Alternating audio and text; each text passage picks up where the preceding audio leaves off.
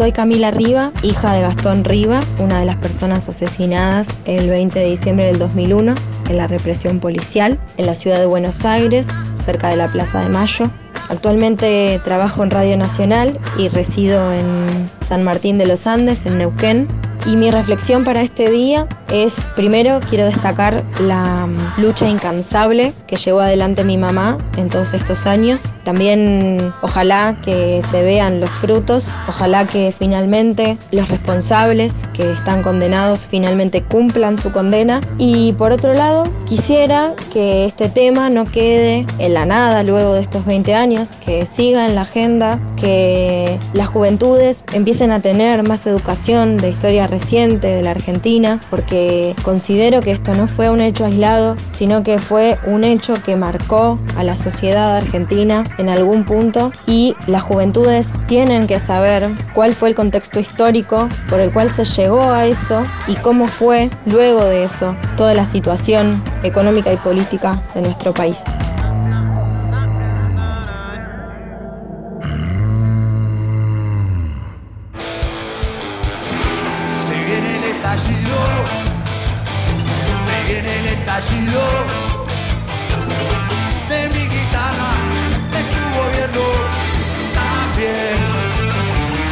Ministro manifestó muy suelto de cuerpo cuando Palacio le dice, pero la ley no va a pasar por el Senado. El ministro Flamarique dijo, para los senadores tengo la manejo. Presento mi renuncia indeclinable al cargo de vicepresidente de la Nación. Hasta 250 pesos puede retirar en efectivo cada semana, es decir, en billetes y monedas. He declarado el estado de sitio en todo el territorio nacional para asegurar la ley y el orden en el país y terminar con los incidentes de las últimas horas. Se va de la Rúa, se cierra su gestión. Poco más de dos años. Se cierra un ciclo enmarcado por una profunda crisis económica y social. 2001. Un final anunciado.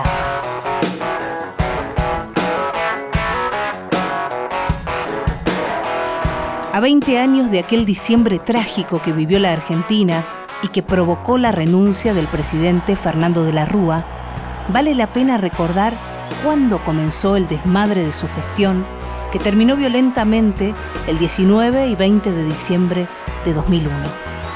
Fue la primera vez en la historia argentina que un jefe de Estado elegido democráticamente decidió abandonar su investidura sin terminar el mandato. Gobernó el país durante 740 días. El presidente Fernando de la Rúa terminó el año 2000 con su alianza de gobierno quebrada. Su vicepresidente, Carlos Chacho Álvarez, renunció al cargo el 6 de octubre de 2000 como consecuencia de las denuncias del pago de sobornos en el Senado de la Nación para aprobar una nueva ley de flexibilización laboral. Presento mi renuncia indeclinable al cargo de vicepresidente de la Nación.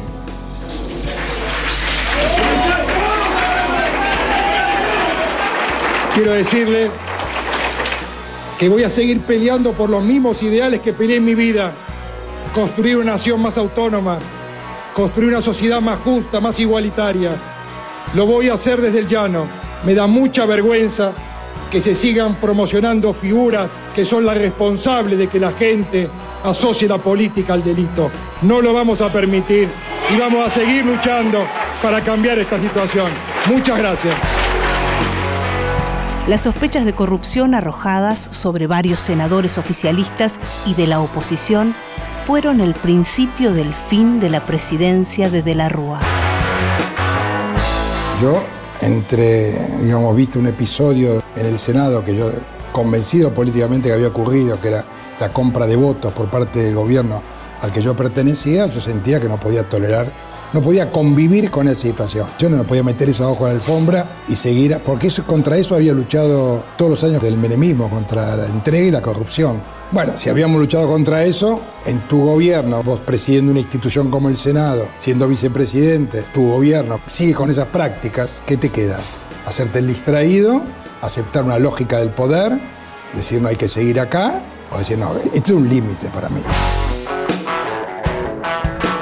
Que quede claro que aquí todos estamos jugados contra la corrupción. Combatiré la corrupción en todos los frentes y frente a la desgracia del Senado, lamento que el vicepresidente lo deje antes de conseguir su total depuración. Eso tiene que cambiar. La crisis política se desató cuando un anónimo denunció que 11 senadores habrían cobrado un dinero extraído de los fondos de la entonces CIDE, Secretaría de Inteligencia del Estado, para aprobar la ley de reforma laboral. Hugo Moyano, por entonces presidente de la Confederación General del Trabajo, reforzó las denuncias de soborno al revelar una frase del ministro de Trabajo, Alberto Flamarique, pronunciada supuestamente en un encuentro con gremialistas y que pasó a la historia. Pero esto fue en un asado que se tuvimos en, un gremio hermano y donde había varios, estaba Saúl, estaba Palacio, estaba Viviane, estaba yo y estaba Pereira querían imponer esa ley, esa ley absurda que no sirvió absolutamente para nada, que fue la ley del Abaneco. Y nosotros decíamos que no, que no correspondía, que no ayudaba en absoluto, sino todo lo contrario a los trabajadores. Y ellos decían que generaba puestos de trabajo, toda esa fantasía que creaban, ¿no es cierto?, para poder llevar adelante una ley de esta naturaleza. Entonces, cuando la discusión ya se pone más amplia, nosotros le decimos, el Bocha Palacio le dice, Dice, escúchame, dice, ustedes pueden aprobar de diputados porque tienen mayoría, pero el senador no lo aprobó porque la mayoría tiene el peronismo. Cándidamente, le dice el Bocha. Y ahí fue cuando dijo, para los senadores tengo la Banel, tengo la Banel, tengo la Banel. Con el vicepresidente renunciado, el escándalo de la ley Banelco y la crítica situación económica de entonces, De la Rúa hacía lo imposible para afrontar los próximos pasos de su gobierno en medio de una crisis económica sin precedentes. Temblaban las bases institucionales. El entonces senador Antonio Cafiero no se cayó, pero quedó muy solo en la denuncia. Hemos denunciado que existen todas las sospechas de que ha habido sobornos en esta Cámara de Senadores. El ministro Alberto Flamarique estaba en la mira del escándalo. Se lo catalogaba como el responsable de incentivar los pagos con la tarjeta Banelco. Ante cualquier periodista que se lo preguntara, negaba lo que Moyano y otros gremialistas le habrían escuchado decir. ¿Dijo o no dijo lo de la Banelco? Lo he repetido. No, yo lo ratifico. No he dicho lo de la Banelco. Yo es un ataque a usted, teniendo en cuenta que los senadores aseguran que usted estuvo en la negociación, que Moyano dice lo de la Banelco yo creo que no hay que descontextualizarlo del momento cuando lo dijo y el momento era que se empezaba un tratamiento en el Senado. Yo en ese momento lo interpreté como una, una estrategia de, dividir o tratar de impedir el tratamiento en el Senado. Yo no he dicho lo de banana. Y fue a dar explicaciones ante el Senado. Si hay un senador de este cuerpo que haya hablado conmigo o con algún funcionario de este gobierno de alguna transacción horrorosa para votar esta ley y deteriorar las instituciones de la nación, me lo diga en la cara. ¿Qué interés puede guiar al diario La Nación y al periodista Morales Solá para implicarlo a usted en esta delicadísima cuestión? Yo lo que le digo, y esto usted no me lo puede negar, porque la frase es contundente, favores personales entregados a senadores por la votación de la reforma laboral. A mí me extraña. Yo quería pedir su opinión. No, no, ¿sabe por qué? Porque ¿Eh? primero es un Además, además ha dicho que esos favores fueron entregados por dos prominentes figuras del gobierno nacional. Dos prominentes figuras del gobierno La justicia tomó la denuncia y cayó en manos del cuestionado doctor Liporachi, quien cargaba con pedidos de juicio político y con denuncias por enriquecimiento ilícito hay elementos concordantes, graves y precisos que el hecho que en principio el doctor Cafiero pusiera en conocimiento ha sido ratificado y he de pensar que el hecho, el cual se califica como soborno, previsto en el Código Penal ha existido. Debo responder que está probado en la instancia instructoria. ¿Su nombre? Usted pide.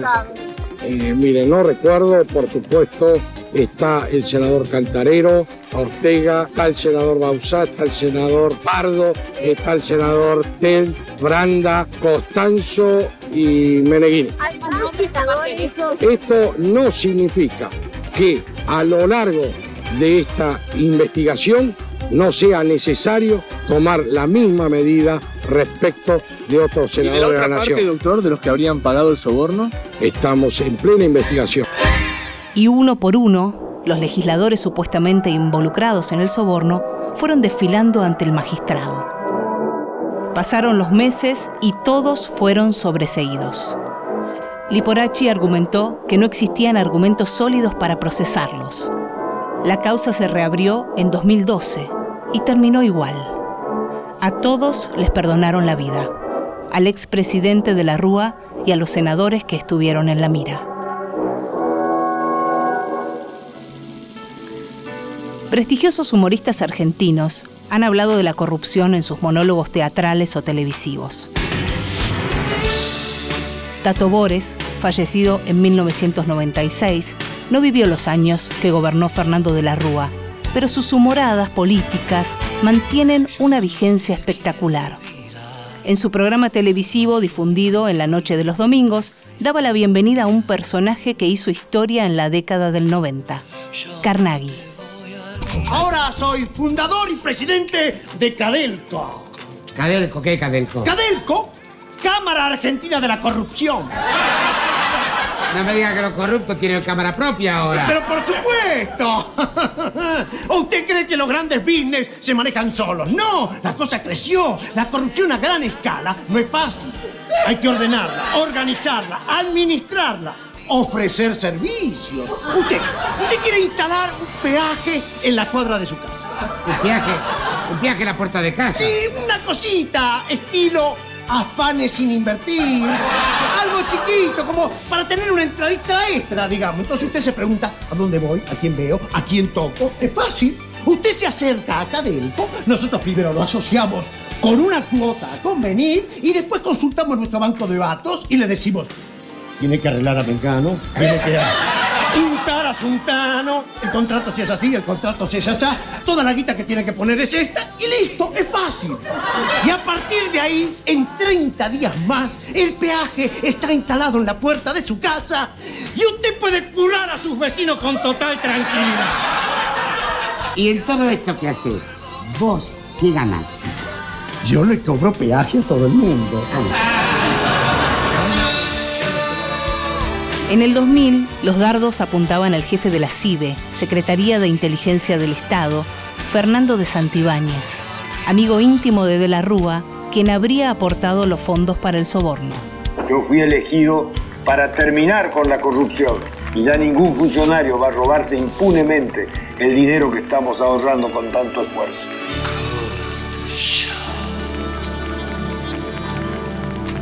De la Rúa había asumido la presidencia arrastrando del gobierno de Carlos Menem una deuda externa de 160 mil millones de dólares, cifra que duplicaba la de 1990. Su ministro de Economía, José Luis Machinea, a los pocos días de asumir tomó una decisión que impactó fuerte en la sociedad. Ante las nuevas circunstancias que enfrentamos hoy, es necesario hacer más y realizar un mayor ahorro en el sector público. Con este fin hemos tomado, entre otras, las siguientes medidas. Reducción de las remuneraciones en la Administración Nacional. Se implementa una reducción del 12% de las remuneraciones entre 1.000 y 6.500 pesos y del 15% en las superiores a los 6.500 pesos mensuales. La medida alcanza al conjunto de la Administración Nacional. Se incluye al Poder Judicial, con excepción de los magistrados nacionales y los integrantes del Ministerio Público. Queridos compatriotas, en estos días tuve que tomar una decisión difícil por el bien de nuestro país. Debido al enorme déficit fiscal heredado del gobierno anterior, tuve que disminuir drásticamente el gasto público. No había alternativa. La cuestión era cómo. Tuve que reducir los salarios más altos de los empleados del Estado Nacional. Esto no significa que se le haya rebajado el salario a todo el pueblo, como algunos quieren hacerlo parecer. A la distancia, Daniel Marx, ex secretario de Finanzas del presidente de la Rúa, explicó por qué hubo que tomar una medida tan drástica. Existía el dilema entre salirse de la convertibilidad y romper la ley que estaba vigente y por la cual además había un gran apoyo popular por mantener el sistema, o moverse dentro del sistema, mejorar la competitividad y bajar los ingresos porque eh, los ingresos generales ya habían bajado y era ver cómo se podía reflejar y de esa manera volver a ganar competitividad decía y volver a generar la posibilidad de que suban los ingresos a partir de esa situación. De la Rúa recogía a esta altura el 15% de imagen positiva, su peor número desde el comienzo de la campaña para las elecciones de 1999. En sus momentos de mayor consenso, había llegado al 70% de aprobación. Su imagen se desvanecía a la velocidad del rayo. Machinea reflexiona hoy, a 20 años, sobre aquellos días turbulentos para la economía. Sostenida por hilos cada vez más delgados, seguía la convertibilidad, el uno a uno dispuesto por Juan Domingo Cavallo durante la gestión presidencial de Carlos Menem. Yo fui crítico de la convertibilidad al comienzo, pero llegó un momento que cuando avanzó mucho la convertibilidad y todos los contratos estaban en dólares, salir de la convertibilidad era casi una tarea imposible. Había que romper todos los contratos de la economía y una cosa es una crisis, ¿no? Donde la gente perdona más. Ahora, cuando nosotros asumimos, había una situación delicada, pero la gente no tenía percepción de gran crisis, no había una gran crisis. Así que si nosotros salíamos a romper todos los contratos en esa situación, la situación no solamente económica, sino política era absolutamente inmanejable. Tratamos de pelearla con políticas económicas que hacían, entre otras cosas, que fuéramos más competitivos respecto a Estados Unidos, porque teníamos menos inflación que Estados Unidos en ese momento. Lo que pasa es que justo en ese momento el dólar se apreció y por lo tanto fuimos poco competitivos con el resto del mundo.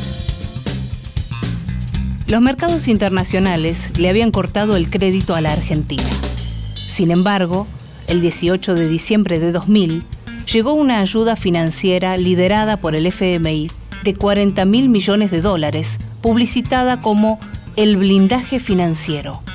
La apuesta era ganar confianza y credibilidad en el exterior, para así bajar los pagos de intereses y renovar más fácil los vencimientos. No sería la solución más feliz. La propaganda oficial no se hizo esperar. El blindaje es una operación económica, política y financiera inédita que genera un fondo de garantía tan grande para el país que despeja cualquier amenaza o duda sobre el futuro de la Argentina. Ahora nos toca crecer mucho, trabajar mucho y hablar menos. Yo no tomo medidas que sean pan para hoy y hambre para mañana. Después de un año de hacer lo que había que hacer, conseguimos el blindaje 2001. Y ahora, los principales indicadores económicos anticipan un gran año para la Argentina. La recaudación aumenta y la tasa de riesgo país cae 247 puntos, impulsando créditos más baratos para todos. Blindaje 2001. La Argentina crece. Estamos iniciando una nueva etapa que deja atrás un año difícil, indicó de la Rúa tras conocerse este rescate financiero, con el que buscaba alejar el fantasma del cese de pagos y reactivar la economía. El gobierno tiene muchas esperanzas en que el blindaje le dé un respaldo. ¿Cuándo entiende usted que este blindaje le llegará a la gente? Nos está llegando ya la gente en cuanto ha bajado la tasa de interés y se estará haciendo operaciones concretas de crédito hipotecario a bajo interés. De modo que eso ya son llegadas concretas a la gente. Lo que le he mencionado de los créditos personales a empleados públicos a baja tasa de interés es llegada de esto a la gente. El aumento del consumo medido en supermercados significa que la mejora de la economía está llegando a la gente. Lo que sí queremos, un mayor desarrollo, una mayor movilidad de la economía. Estos son los primeros síntomas. El anuncio del blindaje financiero que acercaba una ayuda de 40 mil millones de dólares por parte del FMI permitió que las reservas internacionales alcanzaran el récord histórico de 37.380 millones de dólares.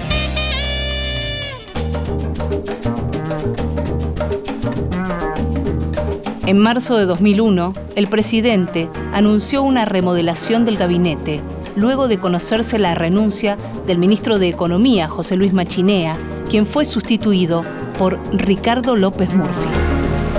El tercer pilar de este programa económico contiene medidas de aplicación inmediata para recuperar la solvencia fiscal.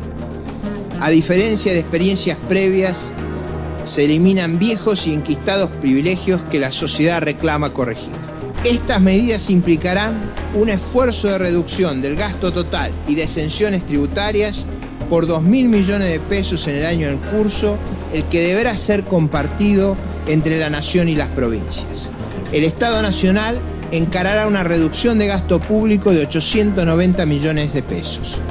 El grueso de esa reducción corresponde a la eliminación de gastos que la sociedad ha encontrado irritantes por representar la persistencia de privilegios intolerables. Esto incluye gastos en ANSES, tales como la eliminación de pensiones graciables injustificables y la eliminación de los abusos en asignaciones familiares. También se eliminarán becas otorgadas por legisladores y se reducirán con la cooperación del Congreso Nacional los gastos que implica la política en la Argentina.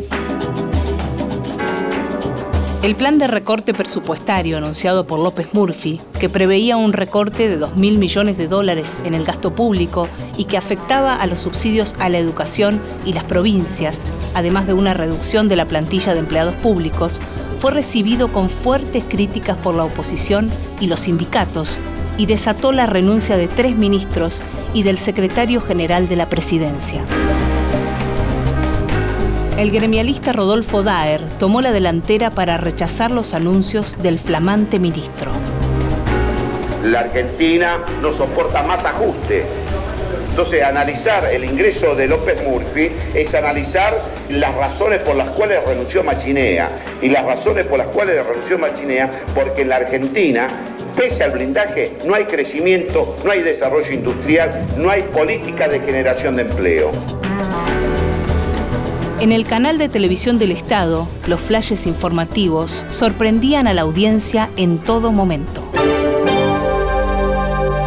Rucauf con el fondo. El gobernador bonaerense le indicó hoy a la misión del Fondo Monetario que el gobierno nacional necesita apoyo de los organismos financieros con plazos y condiciones que le permitan a la Argentina volver a crecer.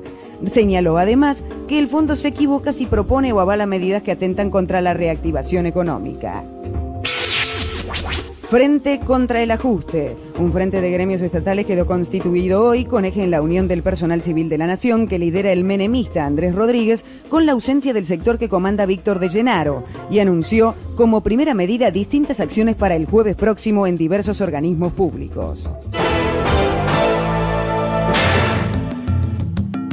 En 2019, López Murphy explicaba una vez más la benevolencia de sus intenciones de aquel 5 de marzo de 2001. En realidad el programa de marzo del 2001 era un programa muy moderado, extremadamente moderado. No porque yo tuviera miedo de hacerlo menos moderado, sino porque en realidad nuestra economía, si se recuperaban los precios de las commodities, se normalizaban los mercados de capital, se recuperaba Brasil, nosotros teníamos un superávit estructural. Estábamos pagando al mismo tiempo dos regímenes previsionales que iba desapareciendo y el de capitalización que íbamos acumulando los recursos para las futuras jubilaciones. Si usted miraba intertemporalmente las cuentas argentinas, estábamos en un fuerte superávit, por eso no sobreajustamos en ese momento, no por pusilanimidad, sino porque, porque la corrección fue tan pequeña? Porque no necesitábamos más corrección si logramos restablecer la credibilidad y logramos aguardar a que el proceso de normalización lo pudiéramos financiar. Ni la Unión Cívica Radical, partido que integraba el Frente País Solidario, FREPASO, aliado de Fernando de la Rúa en la coalición gobernante, apoyó a López Murphy. Los radicales se fueron de la alianza. López Murphy presentó su renuncia al frente del Palacio de Hacienda. Su gestión solo duró 15 días. Y llegó Domingo Cavallo. Estará a cargo de la conducción de la economía del país el doctor Domingo Cavallo. El 2001 será un gran año para todos. Qué lindo es dar buenas noticias.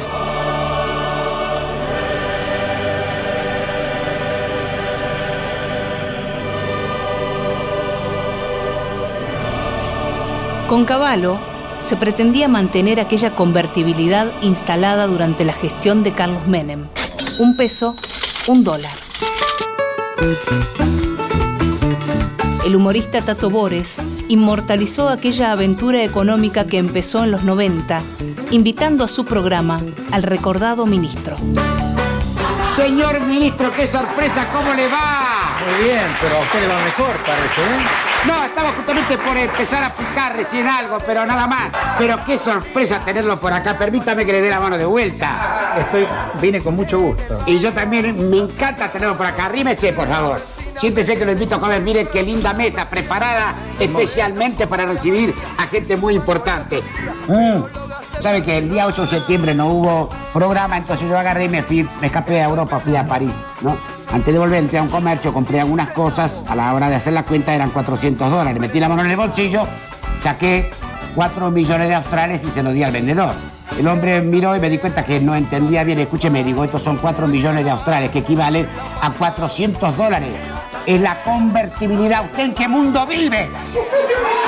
El hombre me empezó a decir cosas hasta que, menos mal que mucho no lo entendía, porque si no casi seguro me tengo que agarrar trompada. Pero llegué a la conclusión que el tipo me decía, usted a mí me va a pagar con dólares, con yen, con pesetas, con lira, con libra, con francos suizos, con francos de lo que sea. Pero estos papelitos, usted, usted se lo mete en el tuje, me dijo el tipo. No, pero la próxima vez que vaya seguramente que le va a aceptar los pesos, ya van a ser pesos para esa época. Seguramente. Sí. Yo creo que van a terminar entendiendo que tenemos una moneda fuerte. Cavallo asumió el cargo con el respaldo del Partido Justicialista y con un fuerte impulso del ex vicepresidente, Chacho Álvarez. A mediados de año, el gobierno recibió la aprobación de la ley de intangibilidad de los depósitos bancarios, pero la desocupación había trepado al 18,3%. Qué bueno que sería ganarse la lotería. Las reservas internacionales del Banco Central de la República Argentina se ubicaron cerca de los 20 mil millones de dólares. Ante este panorama, Cavallo presentó el plan déficit cero con un nuevo recorte de gastos en la administración pública. El dinero no es todo. Esto va a permitir que el déficit cero haga lugar a una política social que atienda las urgencias y que además haya estímulos a la inversión y al crecimiento económico. No puede cambiarse el camino emprendido. La única política fiscal posible es repartir equitativamente lo que producimos y recaudamos por nosotros mismos. En noviembre, el gobierno de De la Rúa inició una reestructuración de los compromisos de la deuda externa denominada megacanje. Pero el agravamiento de la situación económica, con inversiones que se alejaban, provocó desconfianza en el sistema financiero, por lo que se produjeron fuertes retiros de depósitos bancarios. Para frenarlos, el primero de diciembre, Cavallo impuso el congelamiento de los fondos depositados en los bancos. Llegaba el corralito. Hemos salido a defendernos. Queda claro que aquí no hay devaluación, que se mantiene la convertibilidad y la paridad peso-dólar, que se ha derrotado a la especulación. Mucha gente asustada estaba retirando no 250, 300 mil pesos, sino 50 mil, 100 mil pesos, un millón de pesos en fajos de los bancos y lo ponía en la caja de seguridad. Ese dinero que estaba saliendo del sistema bancario iba a impedir que usted, dentro de unos días, pudiera sacar los 250 pesos que habitualmente sacaba. Desde hoy, rige el límite de 250 pesos por semana para el retiro de efectivo. El paquete de medidas fue decidido después de que Cavallo confirmó en Canadá que el FMI pedía una devaluación y que no ayudaría con dinero a la Argentina para evitar el default. El resto del dinero que uno tiene en la caja de ahorro, en la cuenta corriente o que tienen un plazo fijo, va a poder ser utilizado también para pagar lo que eh, la gente deba pagar. Pero esos pagos lo va a tener que hacer o con cheque, si es una cuenta corriente, o lo va a tener que hacer con la tarjeta de débito. Las extracciones podrán ser acumulativas. Si en una semana una persona sacó 100 pesos, a la siguiente podrá sacar 400. O bien hacer una sola extracción de 1000 pesos a fin de mes. Si uno paga con esa tarjeta de débito, recibe 5% del precio de venta como devolución del impuesto al valor agregado. También quedó definido que ya no se podrán cobrar cheques por ventanilla. Quienes reciban uno deberán depositarlo en su caja de ahorro o cuenta corriente, o bien utilizarlo como pago endosándolo a favor de un tercero. Si usted es un trabajador que está, por ejemplo, en una casa prestando servicio, pero le pagan en efectivo y en negro, es decir, no tiene ninguna protección, tiene que pedirle a su empleador que le abra una caja de ahorro, que le pague en diciembre el sueldo en la caja de ahorro y usted tiene que pedir que le den la tarjeta de débito. Esta vez, los jubilados no sufrirán restricciones y podrán retirar el total de sus saberes. También prohibía el envío de dinero al exterior del país y obligaba a realizar la mayor parte de las operaciones comerciales en el sistema bancario. Bueno, lo importante es que la gente sepa que tiene disponible y lo puede utilizar para lo que quiera a su ahorro en el, en el banco. Por supuesto, para cobrar los intereses que a veces complementan su ingreso, para lo cual lo tiene que seguir manteniendo a plazo fijo en ese banco, en otro banco, en la moneda que quiera y no va a tener ningún problema. Y si quiere comprar un departamento y pagarlo con esos ahorros, no tiene ninguna dificultad. Lo único que va a tener que hacerlo con un cheque o con una tarjeta de débito. Vamos hacia una economía mejor organizada, transparente, donde todos paguemos los impuestos y todos recibamos los beneficios, particularmente aquellos que no los están recibiendo. El FMI, en tanto, se negó a enviar 1.260 millones, argumentando que la Argentina no había cumplido sus compromisos de mantener el déficit cero. A todo esto, el expresidente Carlos Menem fue detenido y puesto bajo arresto domiciliario el 8 de junio como supuesto jefe de una asociación ilícita que había realizado una venta ilegal de 6.500 toneladas de armas a Ecuador y Croacia.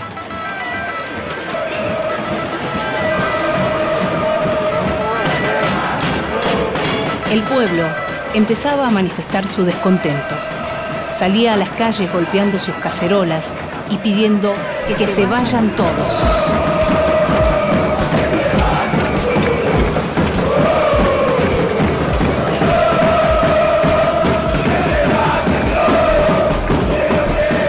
El que se vayan todos, repetido hasta el cansancio en prolíficas protestas, era un grito desesperado y de hartazgo. La gente se agolpaba sin control ante los bancos a los que habían confiado sus ahorros. ¡Estoy comprometiendo el futuro de mis hijas! Confié en este banco con una caja de ahorro y ahora me la roban. Ahí estaban ahorristas acorralados por Domingo Cavallo, caceroleros, clase media y sectores populares, desocupados estructurales. Al unísono, solo se escuchaba que se vayan todos. Todos nosotros hemos apostado al país, hemos dejado nuestro dinero, nuestros ahorros, nuestro sacrificio acá. ¿Para qué? Para que nos hagan esto. ¿Qué somos nosotros? ¿Basura? Entre los ahorristas estaban todos los particulares damnificados y aquellas pymes que operaban en la economía más informal, acostumbradas al uso de efectivo. Estas escenas se repetían en las capitales de cada provincia. Lo que quiero es vivir de mi, de mi dinero. Incluso tenía un auto, lo vendí porque no lo podía mantener y también lo puse dentro de la, cuenta de ahorro. Y ahora me dicen que la plata no es mía. Y, y ayer acusaron a, uno, a una persona por tener dos tornillos y una pinza de que estaba violando una propiedad y de que estaba robando. ¿Y esto que están haciendo qué es? Hace 20 años, Argentina sufrió el desplome más brutal de su economía, el descrédito de la política y el hundimiento moral e institucional más trágico de la historia. Estamos en Plaza de Mayo, cada vez son más los ciudadanos que espontáneamente llegan aquí. Hay gente de todas las clases sociales, desocupados, obreros, empresarios. La gente llega con sus hijos. Desde el inicio del corralito bancario, el 1 de diciembre de 2001, la situación política se volvió insostenible y arrancó el fin de año más dramático de la historia reciente.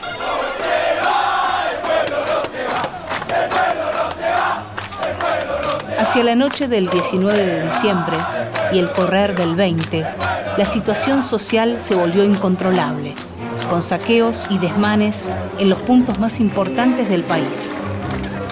El gobierno de De la Rúa sobrevivió apenas 17 días a la firma del decreto del corralito. Tras una reja como una metáfora. ¡Ojo con lo que hagas, eh! ¡Ojo con No lo le que vayas a hagas! pegar, ¿eh? Que no le pegues al, al periodista. ¿Pero qué se creen ustedes? ¡Eh, vamos a ganar! ¡Eso que estamos ¡No tenemos para darle comer a nuestros hijos! ¿Qué se creen? Una batalla campal aquí se está desarrollando en el obelisco. Los manifestantes que estaban sobre diagonal fueron desplazados lentamente por la policía hasta llegar aquí al obelisco. Y ahora la policía cuando hizo la avanzada final, desde aquí los manifestantes comenzaron a lanzarle piedras. ¡No te dejes escapar, pibe! ¿Dónde está el comisario? Eso es lo que está lado, yo quiero saber dónde está la gente que se detuvo con esta cosa.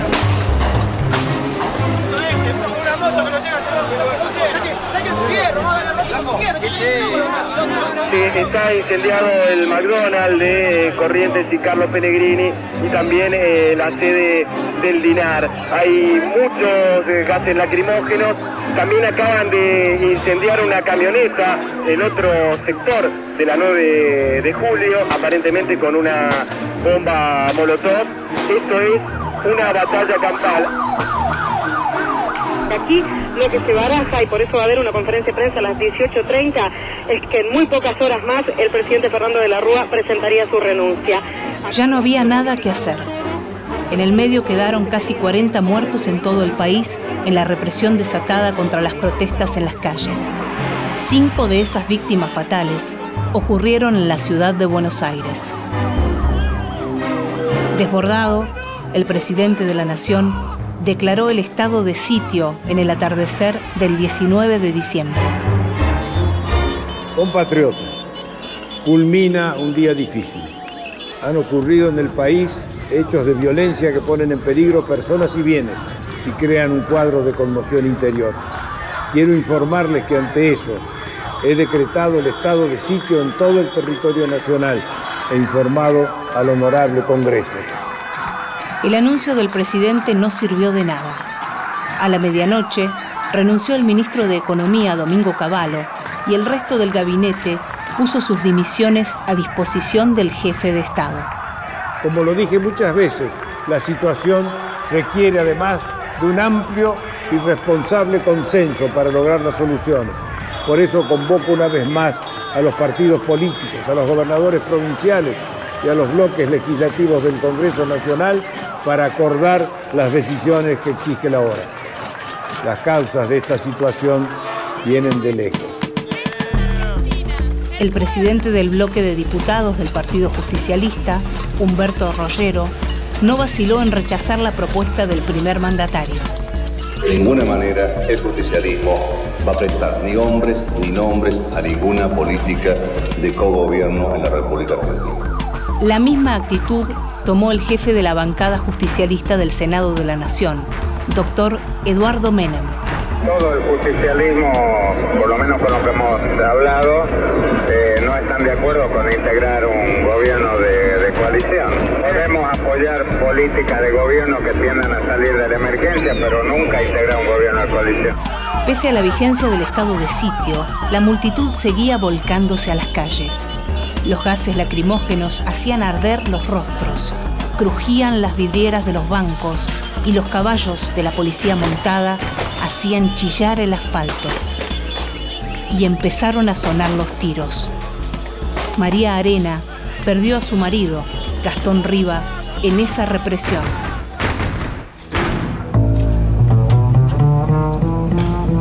El 20 de diciembre yo estaba en mi casa con mis dos hijas y mi hijo, mis hijos menores, y tenía la televisión constantemente encendida, mirando las imágenes de todo lo que sucedía en Plaza de Mayo y en las inmediaciones de la plaza, suponiendo que Gastón estaba manifestándose y cuando en uno de los momentos en que estaba mirando la tele, vi eh, la imagen de cómo se llevaban muerto a Gastón a una ambulancia, de hecho el cronista decía aquí se llevan uno de los muertos. Esa fue la forma en que yo me enteré que él estaba ahí y que bueno, estaba muerto. Gastón se estaba manifestando sobre la Avenida de Mayo entre Bernardo de Irigoyen y Tacuarí. Estaba solo, pero en un momento decidió que iba a avanzar y un manifestante le dijo, no espera, no, no, no vaya solo y Gastón le sugirió que se subiera a la moto con él. Entonces esta persona subió a la moto y a los 50 metros les dispararon y Gastón cayó gravemente herido hasta que trataron de asistirlo mientras venía la ambulancia porque las ambulancias no podían ingresar pero hubo un montón de manifestantes que lo levantaron y lo llevaron a la ambulancia. Mientras tanto, De la Rúa afrontaba la requisitoria periodística en el ingreso a la Casa Rosada en busca de explicaciones ante la brutal represión. No tengo noticias de que, de que aquí hayan ocurrido esos hechos trágicos, veo por la prensa, la información era otra, pero desde luego no puedo sino expresar el dolor y, lo que no co- comprendo, lo que no consigo es el ataque que se realizó contra el centro cuando pedimos pacificación y orden. ¿Quién era el funcionario que estaba a cargo? ¿Quién dio las órdenes para que se reprimiera?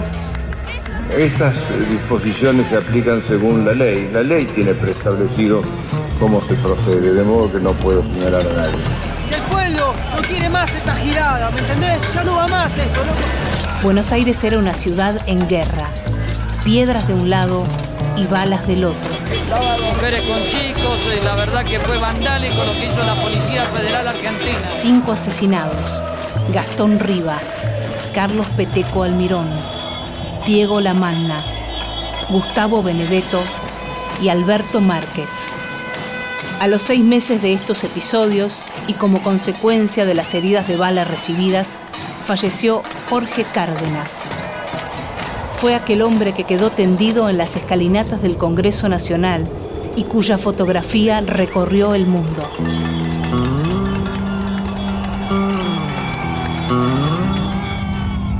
Unos y otros desafiaron el estado de sitio. El ánimo se calentaba como el aire. Pelotones de uniformados barrían el asfalto. La Policía Federal montada por la peatonal Florida cortaba la retirada. fue el mayor despliegue represivo desde el retorno democrático en 1983. Sí, sí, sí, vienen por acá. Están cargando, mirá, mirá. Llegaba el fin. Los mobileros anticipaban la renuncia del presidente de la nación. Finalmente decíamos que Alfonsín iba a ser el vocero con De la Rúa, no, fue maestro. Le ha pedido la renuncia al presidente de la nación, quien en estos momentos se encuentra redactando lo que habíamos adelantado hoy muy temprano. En minutos más, seguramente en Casa de Gobierno, vamos a tener esta confirmación con la dimisión del presidente de la nación. Dejo para la historia el mensaje de haber obrado con lealtad, con honestidad, con la más profunda convicción de hacer lo necesario, lo debido, lo que entendí mejor para el país en situaciones donde en lo económico no cabían muchas opciones, porque estábamos siempre bajo el signo de la urgencia o del peligro. Así son las cosas cuando se dejan acumular problemas. El presidente acaba de enviar al Congreso su renuncia al cargo de presidente de la Nación Argentina. Se señala que ya está preparando sus pertenencias personales, las está embalando. Los ministros y funcionarios también comenzaron a embalar sus pertenencias. El gobierno tiene todo dispuesto para que el primer mandatario utilice el helipuerto. De la Rúa está saliendo en cualquier momento hacia la residencia presidencial de Olivos, donde está su familia. Recién se ha posado en el techo de la Casa Rosada, algo que no pasaba hace mucho, helicóptero presidencial. El último viaje del presidente de la Rúa renunciante está despegando el helicóptero, se va de la Rúa, se cierra su gestión. Poco más de dos años. Se cierra un ciclo enmarcado por una profunda crisis económica y social. En una semana, siguiendo los carriles institucionales, tuvimos cuatro presidentes. Ramón Puerta, Adolfo Rodríguez Sá, Eduardo Camaño y Eduardo Dualde, ex gobernador de la provincia de Buenos Aires y ex candidato a presidente, derrotado por De la Rúa en 1999. Dualde mantuvo el poder hasta las elecciones que dieron el triunfo a Néstor Kirchner en 2003. El 2001 lo terminamos sin presidente de la nación.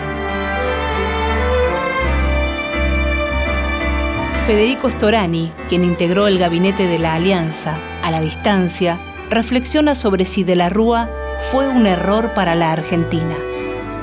Pienso que él llegó con una idea, y yo no considero que sea una persona deshonesta, tenía una larga trayectoria, no creo que haya sido un gran transformador, pero se creyó que estaba excepcionalmente condicionado y que podía hacer pocas cosas.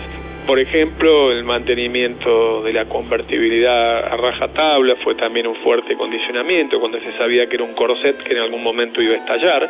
Y también buscar algún acercamiento con sectores del establishment y no intentar, aunque fuera maniobrar hacia otros sectores, hacia otras políticas de alianzas que podrían habernos dado un mayor margen. O al menos dejarnos con banderas mucho mejor paradas que las que finalmente tuvimos cuando concluyó ese etapa.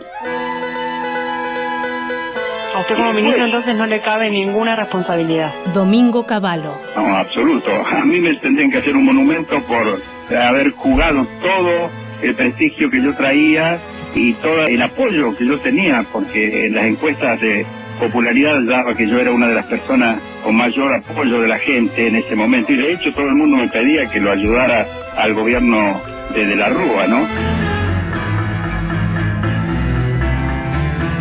El análisis debe ser multidimensional porque hay una variable política, una económica y sin duda una social y además de institucional. Jesús Rodríguez, ex ministro de Economía de Alfonsín. Ese análisis debe también aceptar que es la consecuencia de la incapacidad del sistema político para procesar una situación de mucha complejidad como fue la implosión del régimen de convertibilidad, que el sistema político no tuvo capacidad para modificar desde el poder y que fue impuesto por la realidad. Eso significó cinco presidentes en 15 días y al mismo tiempo unas consecuencias económicas y sociales muy grandes. Y en términos políticos, tuvo también cambio en la representación muy acentuada que, por ejemplo, el radicalismo, recién ahora, 20 años después, ha superado y es un actor político relevante, decisivo, trascendente y de enorme potencialidad en el futuro, cuando en aquellos años parecía que pasaba a ser una parte de la historia. Nos enteramos de algunas cosas hacia el final. José Luis Machinea, ex funcionario de la Alianza. Había un déficit fiscal de casi 5 puntos del producto, un déficit en la cuenta corriente de otros 5 puntos del producto, y aparte teníamos la convertibilidad. Eso implicaba que uno no tenía instrumentos de política económica. Así que la situación era muy complicada. Gente del equipo económico de Menem había estado negociando para pasar de la convertibilidad a la dolarización. Había estado negociando con las autoridades de Estados Unidos. Tanto que cuando llegó el secretario de Estados Unidos, Larry Summers, me dijo, ¿vas a dolarizar? Le dije, no voy a dolarizar. Y la convertibilidad, sí, la convertibilidad vamos a mantenerla. Pero lo que ellos tenían claro en ese momento era que lo que quería el gobierno argentino hasta ese momento era dolarizar. Hubo un afán de terminar con ese gobierno. Ricardo López Murphy, ex funcionario de De la Rúa. Con la finalidad de producir un cambio de las instituciones y que obviamente hubo grupos muy beneficiados todos los que disfrutaron de la especificación asimétrica, imagínense especificar por un lado y después especificar para los ahorristas 4 y para los grandes deudores a 1. ¿Le parece que a alguien se le puede imaginar algo más regresivo? Y ahí viene la perversidad de los comentarios.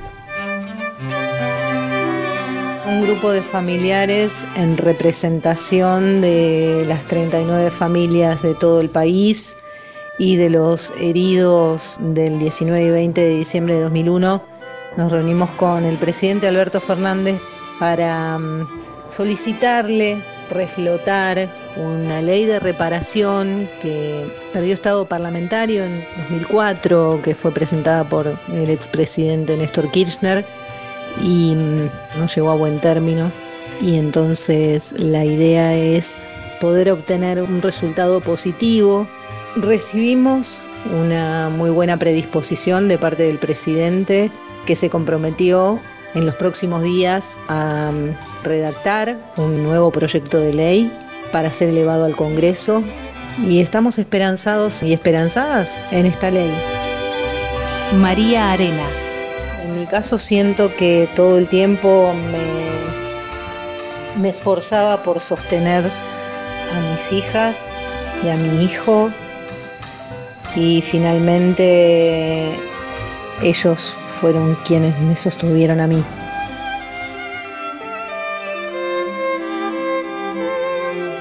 La crisis del 2001 tiene como telón de fondo la división entre el presidente y el vicepresidente que renunció. Carlos Rucauf, ex funcionario del Partido Justicialista. Luego, la crisis de la convertibilidad, que ya estaba agotada en su uno a uno. Ulteriormente la derrota del oficialismo en las elecciones parlamentarias del 2001 y finalmente la decisión del ministro de Economía Domingo Cavallo de imponer un corralito.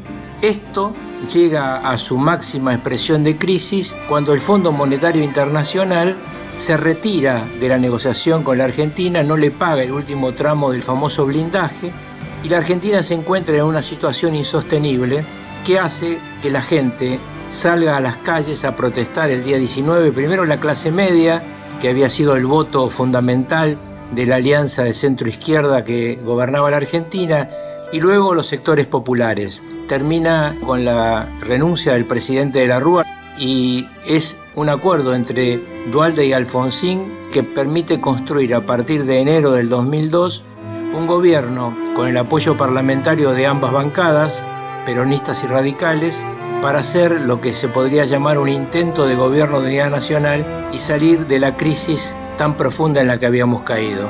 Quizá lo más duro de ese momento fue no haber podido anticipar este acuerdo antes que la crisis se llevara los deseos y las esperanzas de tantos miles de argentinos. El radicalismo me pidió que renunciara. Me habló el senador Maestro, estaba con Pernacetti, hablaban desde el departamento del doctor Alfonsín. En ese momento habrán pensado eso. Era como escupir al cielo.